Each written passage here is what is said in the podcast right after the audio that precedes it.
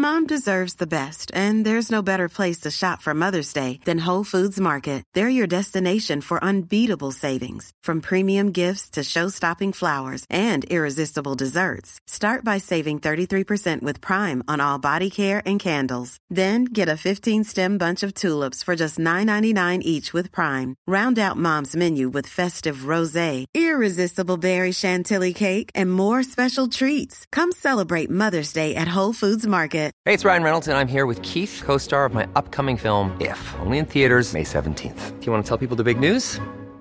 All right, I'll do it. Sign up now and you'll get unlimited for $15 a month in six months of Paramount Plus Essential Plan on us. Mintmobile.com slash switch. Upfront payment of $45 equivalent to $15 per month. Unlimited over 40 gigabytes per month. Face lower speeds. Videos at 480p. Active Mint customers by 531.24 get six months of Paramount Plus Essential Plan. Auto renews after six months. Offer ends May 31st, 2024. Separate Paramount Plus registration required. Terms and conditions apply if rated PG. Hold up. What was that? Boring. No flavor. That was as bad as those leftovers you ate all week. Kiki Palmer here, and it's time to say hello to something fresh and guilt-free. Hello Fresh. Jazz up dinner with pecan-crusted chicken or garlic butter shrimp scampi. Now that's music to my mouth. Hello Fresh. Let's get this dinner party started. Discover all the delicious possibilities at hellofresh.com.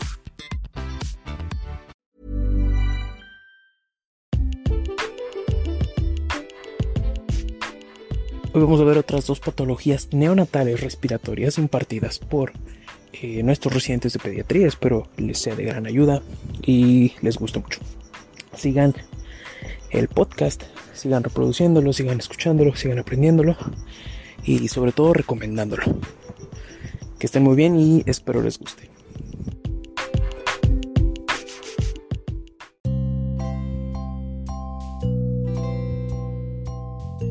Pasando un poquito ya a, a lo que es la enfermedad de, de, membrana hialina, bueno, que este es un nombre que se usaba anteriormente, ahorita se conoce más como síndrome de dificultad respiratoria.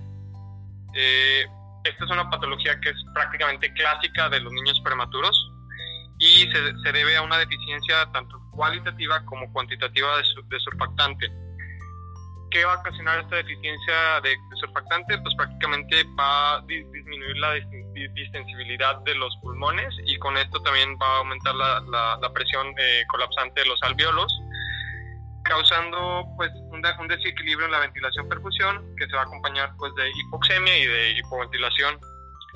Eh, bueno, puntos importantes, debemos recordar que el surfactante eh, está producido por los nemocitos tipo 2, y bueno, generalmente la maduración de estos nemocitos va desde las 24 hasta las 34 semanas. La clínica de, de, un recién nacido con síndrome de dificultad respiratoria, pues prácticamente va a ser taquipnea, cianosis, aleteo, tiraje. Pues toda la clínica ¿no? de, de dificultad respiratoria.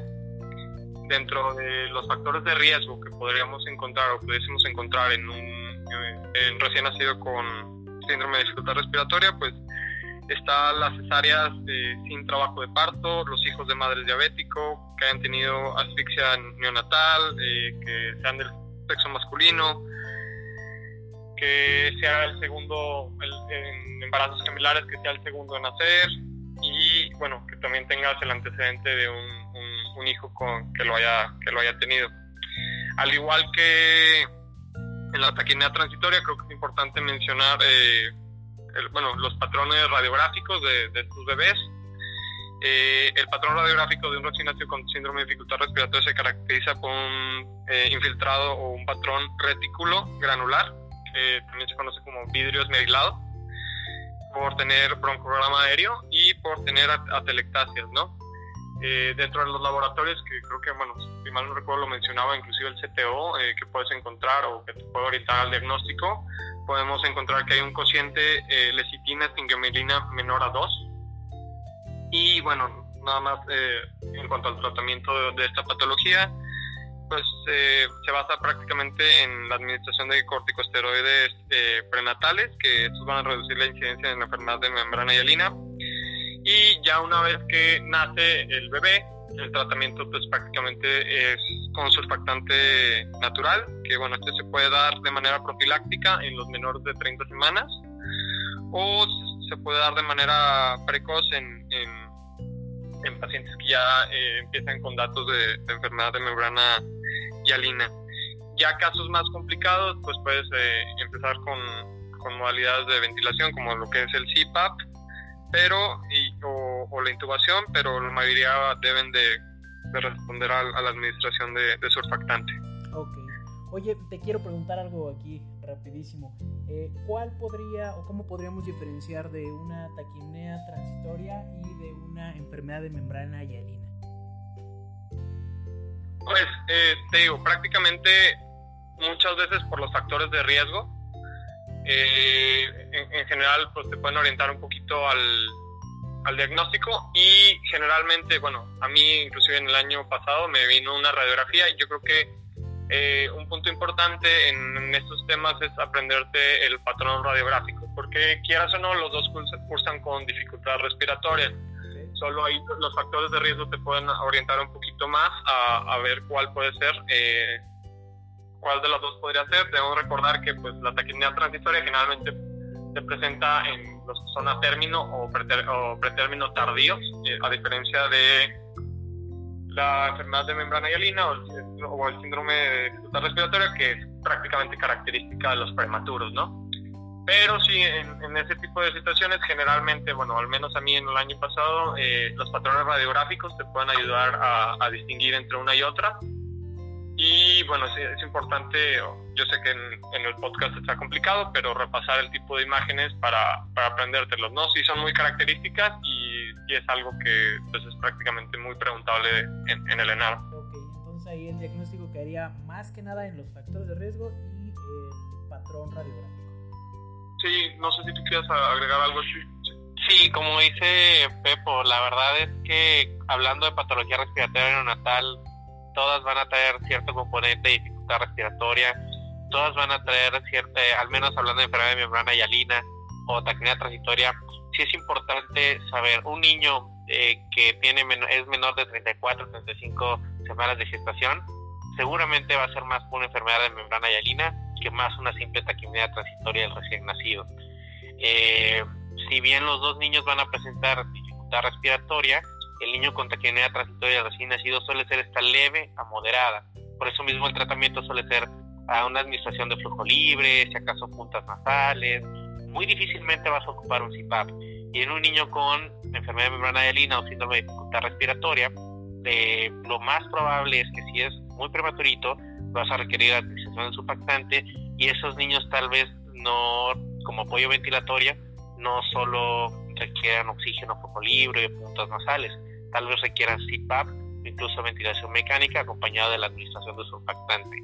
Y como tercer punto que ya mencionaba muy bien Pepo, son los patrones radiográficos. Yo sé que durante la escuela de medicina no nos hacemos radiólogos, es muy difícil a veces aprenderse los patrones, pero eh, sí vale la pena buscar ahí en Google o, en algún otro sitio algunos patrones radiográficos, aprender a distinguirlos y sobre todo, pues como ya en texto, ¿verdad? Este, el patrón de vidrio esmerilado o despulido y eh, la cuestión de la cisuritis, eh, bueno, el patrón de vidrio esmerilado o o, retículo nodular en la cuestión de la enfermedad membrana y una cisuritis que viene, eh, que viene siendo ese líquido interlobar o bien una ingurgitación perilia, que eso es más común de la taquimia transitoria del recién nacido y es eh, pues secundaria a la cuestión que decíamos del retraso en, en, la absorción del líquido pulmonar fetal.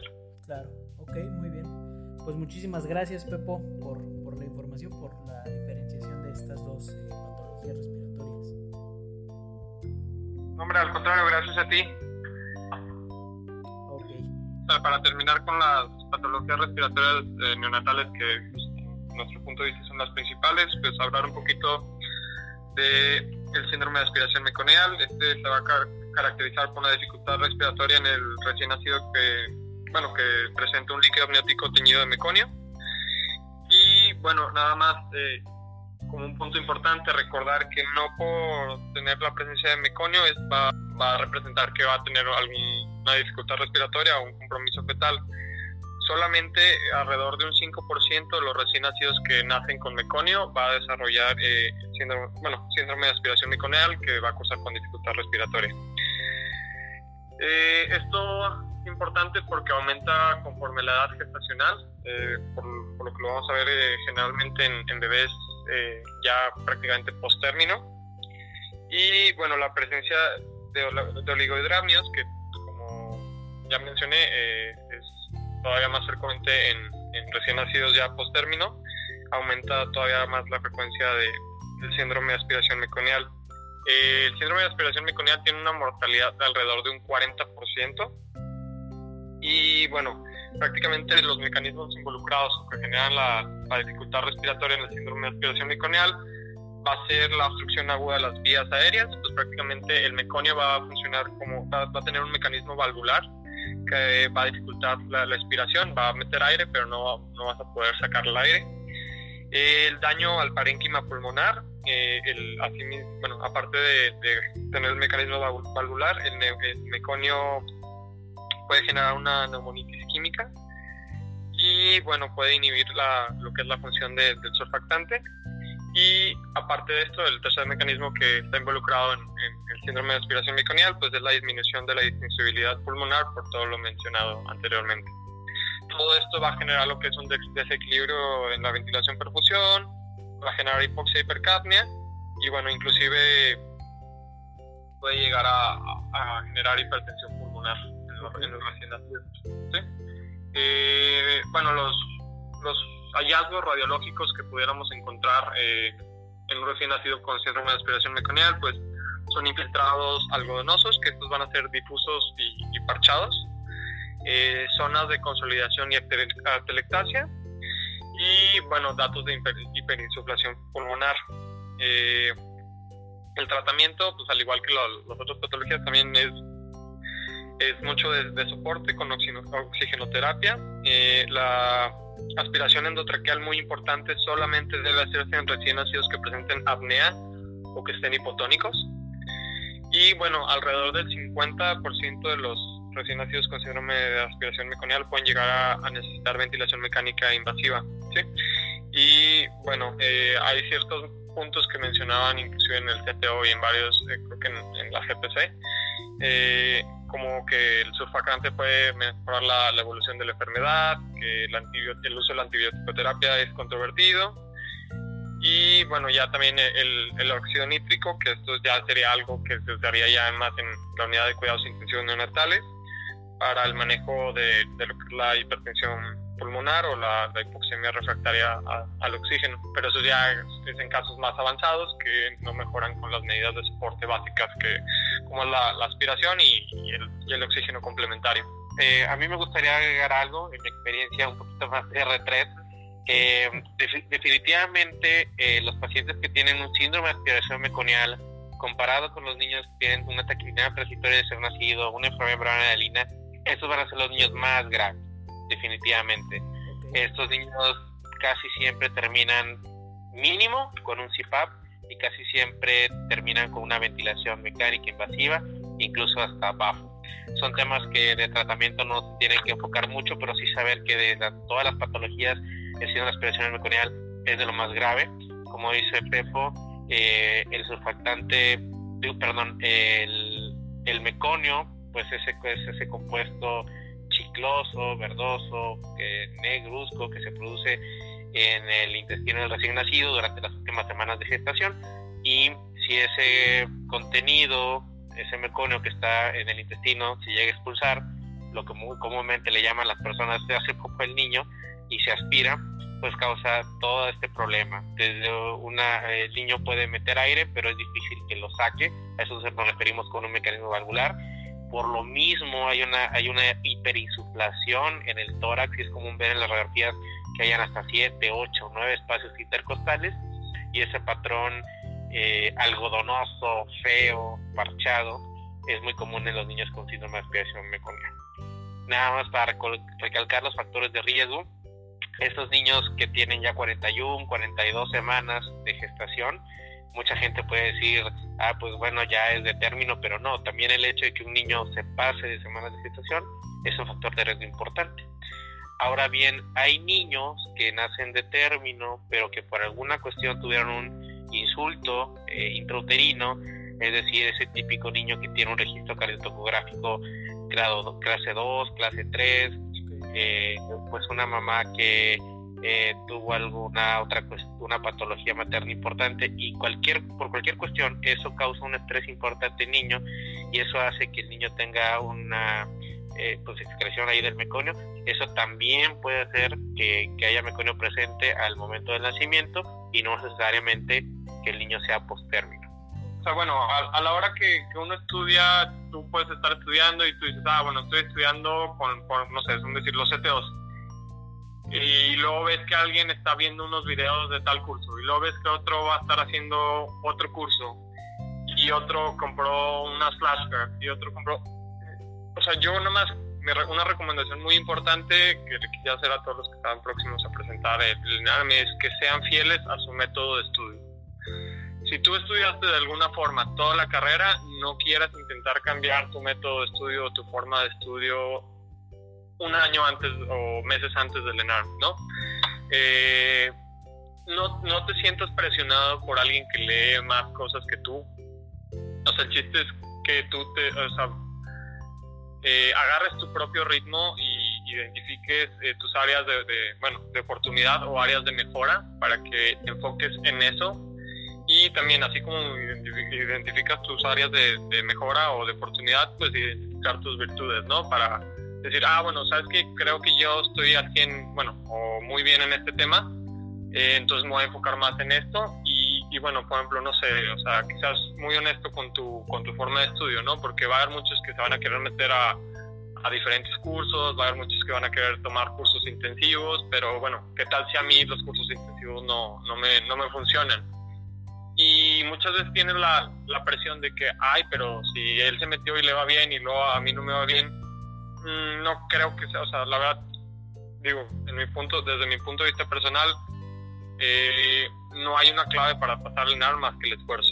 Eh, no, ningún curso te va a asegurar el pasar el NAR, ningún, ningún libro, ningún, o sea, ninguna flashcard te van a hacer pasar el NAR si no te esfuerzas. Entonces, eh, da tu mejor esfuerzo y no te presiones si alguien más hace una cosa que a ti no te pueda funcionar. Por ejemplo, yo nunca me metí a ningún curso eh, intensivo porque la verdad los cursos intensivos y, yo no nos llevamos bien. Yo soy alguien que no te puede poner atención más de dos, tres horas seguidas y bueno, esos cursos se caracterizan por ser todo el día prácticamente de lunes a sábado, de 7, 8 de la mañana a 5 de la tarde, si tienes tus breaks y todo pero bueno, eh, te digo, o sea, cada quien tiene que identificar bien lo que le sirve y no, y no le sirve y, bueno, no sentirse presionado si ve que alguien está abarcando mucho o está abarcando poco, o, sea, bueno, me refiero que cada quien tenga, sea fiel a su, a su estilo de estudio y, y se concentre en, en, lo que es mejor para él, no, no lo que están haciendo los demás. Eh, simplemente de lo que decían al principio, ¿no? Lo que decían eh, anteriormente, en el punto de vista psicológico, eh, juega en este caso un 70-80%. Y pues lo que dices, ¿no? Serle fiel al, método de estudio que, que, tenemos y no tratar de, pues prácticamente de ser o de estudiar algo que, no eres. Claro, yo nada más para complementar lo que dice Pepo, creo que tiene muchísima razón este, si te funcionó algo durante 6, 7 años, lo más probable es que para estudiar para el examen más difícil hasta el momento de tu vida, este, eso sea lo que te haya a funcionar. Este, yo creo que ese año o dos años de estudio es uno de los momentos más importantes de introspección. Es el momento donde tú eres, este, eres fiel a ti mismo, te reconoces tus, tus, tus fortalezas, tus debilidades, eh, y es donde más sincero eres no va a ser un examen con tus otros 20, 30, 40 compañeros de generación. Este, y el, único, a la persona a la que le tienes que rendir cuentas es a ti en ese momento. Entonces, complementando con lo que decía Pepo, en mi caso, pues igual, yo soy una persona que a las 2, 3 horas de estar sentada o estar escuchando algo ya me tengo que mover o distraer. Entonces, definitivamente, tanto por eso como por la cuestión económica, no, no me iba a ayudar un curso intensivo durante fines de semana. Eh, y pues lo que más me, me ayuda a mí es pues eh, los libros, el CTO y otros libros de la carrera como una base de conocimientos y el Proedumed como ya la herramienta para ponerme a prueba a manera de, de preguntas.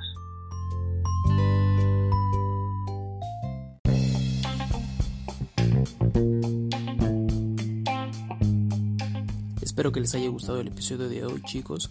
En estos últimos días ya casi no me han escuchado a mí, sin embargo tenemos eh, especialistas residentes que son altamente calificados para esto y pues qué mejor que escucharlo de viva voz de ellos. Sigan estudiando y que estén muy bien. Espero en el próximo episodio que ya está programado en Instagram. Ya les dejé ahí el calendario de cómo va a estar los siguientes episodios. Hasta luego.